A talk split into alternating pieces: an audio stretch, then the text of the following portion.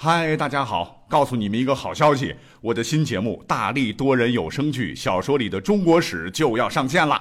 想要了解新节目或者跟我互动聊天，赶快来加入 VIP 粉丝群，入群二维码就在本期节目的声音简介中。你也可以添加我的小号，拼音大历史加幺零幺 D A L I S H 幺零幺，然后拉您入群，我在那里等你哦。管他正史野史。这里只有大历史，大力讲的历史正在播出。大家好啊，今天的内容有一点点不适合小朋友听哟。本期节目我们来讲什么内容呢？来来讲讲名字。哎，说到名字呢，我想我们身边肯定有的名字起的就比较的奇葩了哈。比方说去年我看到呃这样的新闻，说一个家长呢给自个儿的小孩上户口，名字叫做王者荣耀。还有一个萌妹纸啊，名字起的那是雄赳赳气昂昂啊，叫黄埔军校。还有一位姓杨的小朋友，很不幸啊，他爸爸年轻的时候呢，特别喜欢四大天王，于是乎呢，他的名字叫杨德友，小名傅明。哎，再念一遍哈，杨德友，小名傅明啊，刘德华的德，张学友的友，郭富城的这个富和黎明的明，哇塞，一个时代的记忆呀。不过我觉得哈，对于我们现代人来说啊，名字它其实就是一个代号了，一个马甲了哈。那么在这个讲究个性的时代，起的与众不同，其实也没什么。可是古人那可就不一样了哈。你想，古人比我们有智慧、有文采、有学识啊。但是历史上呢，他们也有一些奇葩的名字啊，被记载下来。文人墨客也好啊，这个武将莽夫也罢哈，都不能幸免。那么下面呢，就为各位来简单拔了一下，我觉得蛮搞笑的古代人的名字。第一位要讲到的乃是春秋时期郑国的郑桓公，他叫姬友。啊，其实这个名字没什么问题啊。不过呢，和我们当今社会上常说的这个基友发音是一模一样的啊。好基友啊，一辈子啊，总让人产生别样的想法。那第二位呢，也是一位国君，乃是晋成公，他的名字也很特别，唤作黑臀，黑色的黑，臀部的臀啊，就是屁股这个臀。晋成公呢，他姓姬啊，所以全名是姬黑臀。别说呢，这个黑臀的意思就是屁股蛋子黑的意思。据说他刚出生下来的时候屁股很黑，所以取名为黑臀。哎，我说啊，黑屁股爸啊，给娃起名能不能走点心呢？哈。第三位要讲到的呢，乃是东汉时期一个叫做邓香的人，真的是香气四溢的那个香哦。一看名字，感觉好像是娇滴滴的女生啊，其实不是，这是一个。呃，纯爷们儿啊，是个汉子。不过呢，邓香有个女儿，长得是国色天香啊。当时被汉桓帝看上以后，入选宫中啊。此女啊，深得汉桓帝的宠爱，成为了汉桓帝的第二任皇后。那各位可以猜一猜了哈，他爸一个纯爷们儿，取名为邓香。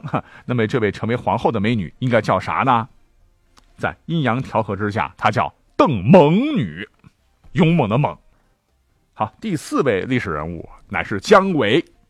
的爸爸啊，他叫江炯，这个炯就是我们经常写的那个炯字啊，一个口一个八啊，在一个口。历史上对于这个江炯的生平啊，有两种说法了。一种说他当年呢，乃是东汉辅夷将军姜绪手下的第一武将，孤身奋战被杀。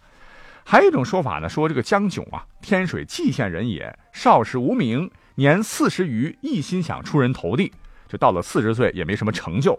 史从文连考三年而不中，就是然后呢就想从文，结果运气不佳，遂习武，练武场上发一矢中鼓励，遂之出。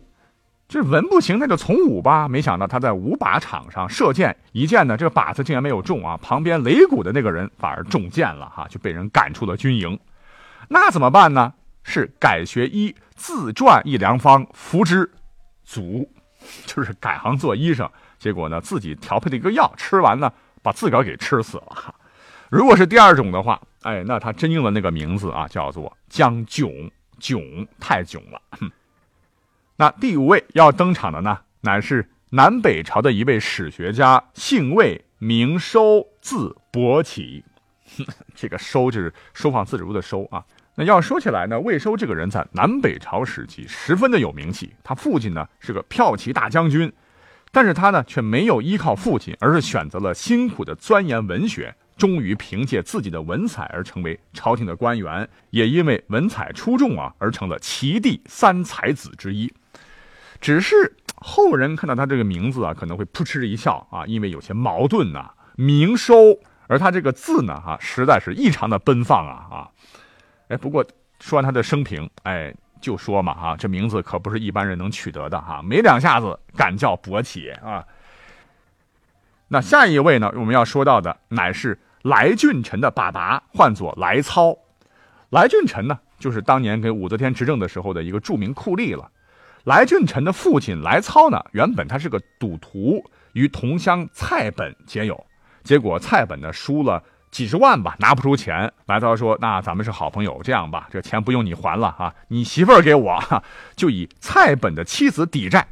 那么其妻入来操家门时啊，已怀身孕了，后来就生下了这个儿子，取名为俊臣。那这个姓就当然就是来姓了，来俊臣啊。但是他爸爸这个来操，嗯，第七位啊，乃是唐朝的一位诗人啊，他叫刘慎虚。”那肾虚这名字听着好像感觉这哥们儿身体不太好啊，其实不是的了哈，人家可是唐朝的著名诗人，二十岁的时候人就中了进士，二十二岁参加了吏部的弘词科考试得中，他写过什么《江南曲》了，《暮秋扬子江》《寄孟浩然》等诗，与初唐四杰齐名。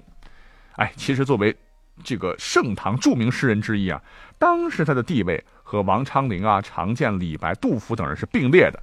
无奈就是这个名字可能太吃亏了啊！你这个诗写的再好也不行啊。我们可以想象一下啊，李白、杜甫、刘慎虚，如果三个人见面打招呼，刘胜说：“杜甫兄啊，李白兄。”李白、杜甫怎么回？你也好，慎虚兄，得多尴尬啊！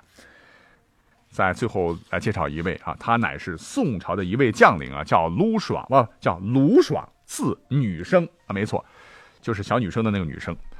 各位别想太多啊！人家可是南北朝时期刘宋的一员大将，年少时期便开始起舞，极为擅长骑马射箭，是百步穿杨，号称万人敌。每次对敌的时候，那敌营可能会喊话了哈：“第一来将是谁？”他可能都会说：“本将女生啊。”然后就是一通射射射哈，敌人往往被一箭爆头啊！如此百步穿杨的技术，也绝对对得起他这个名字了哈，爽啊！好了啊，这个本期节目就是好玩就好了哈。明天呢，就到了大家伙翘首企盼的十一七天长假了。虽然我很苦逼哈，要上七天班，但是在这里我还是要衷心的祝愿大家节日快乐，要吃好玩好哦。那咱们就十月份再见喽，拜了个拜。